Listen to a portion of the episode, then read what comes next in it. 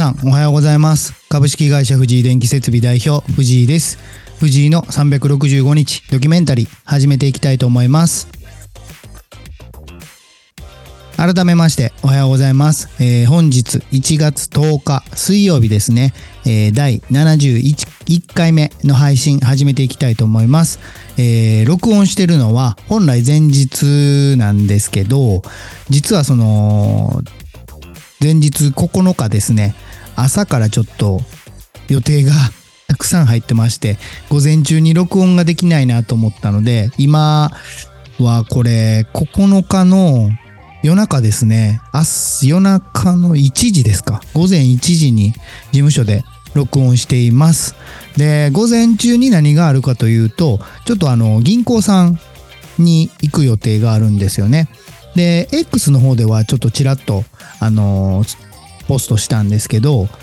え2期目の、えー決算を見て、その担当者の方からご連絡をいただいて、あの、追加の融資、あの、いけますけどどうですか？っていうお話だったんで、ちょっとまあいろいろ考えた結果、まあ、キャッシュ的にはそう、すうんすぐに必要なことはないんですけど、まあ何かあった時、将来のために、あとは銀行さんとのその関係性ですよね。良くするために、もうちょっと借りようっていう判断を決めたので、明日ちょっとその契約をしに行く予定になってます。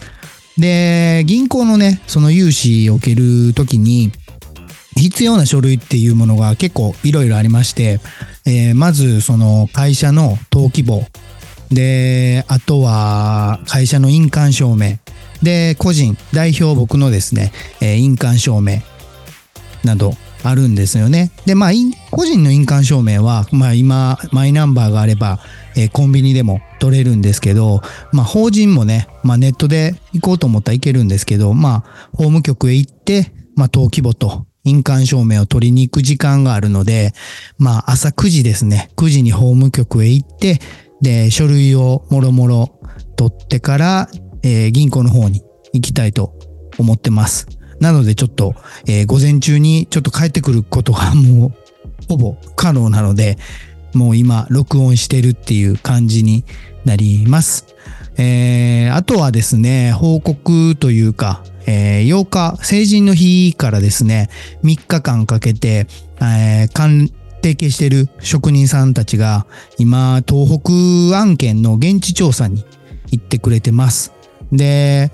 えー青森、1日目が青森、2日目が岩手。で、本日ですね、10日は、えー宮城県で1件、えー調査してからまた大阪に飛行機で戻ってくるっていう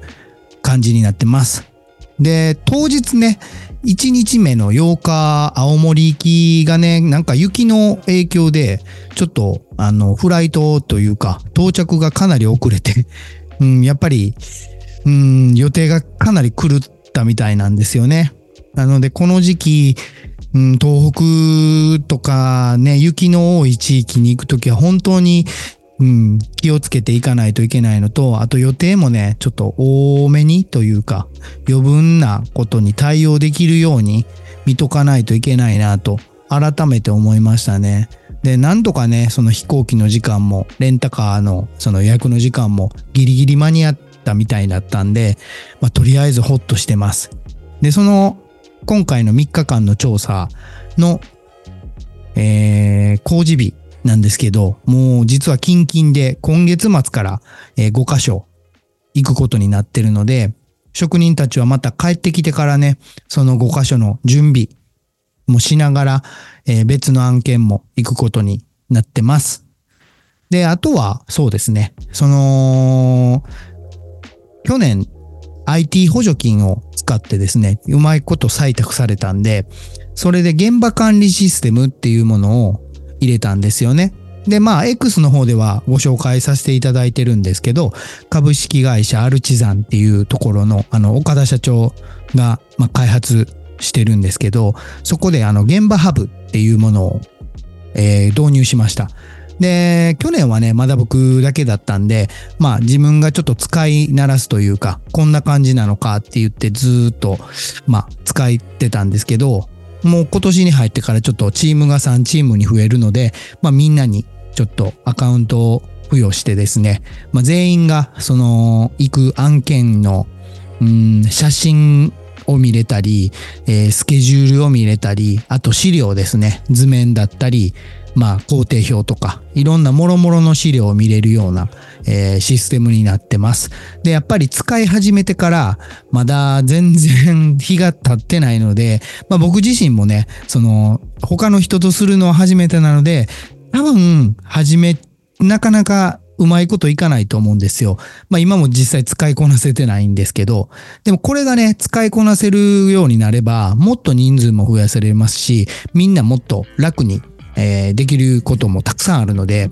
まあ、ここのね、そのシステムのいいところっていうのは、携帯アプリがありまして、その携帯でその写真を現地で、うん、上げることが、クラウド上に上げることができます。で、みん、みんながそれを共有できる。で、あと作業報告書、完了報告書も携帯でサクサクっとあの作ることができるので、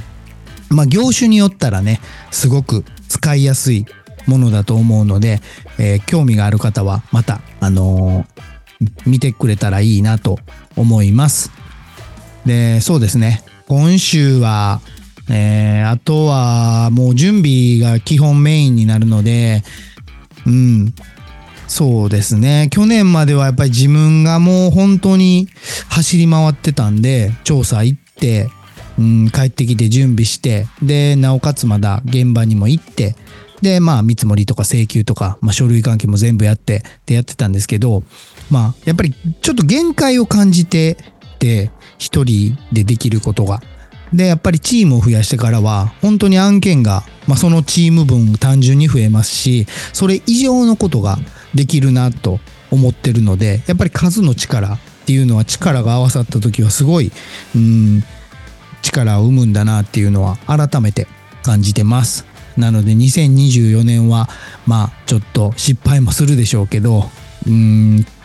最後にはねちょっといい形になるように持っていきたいなと思ってます、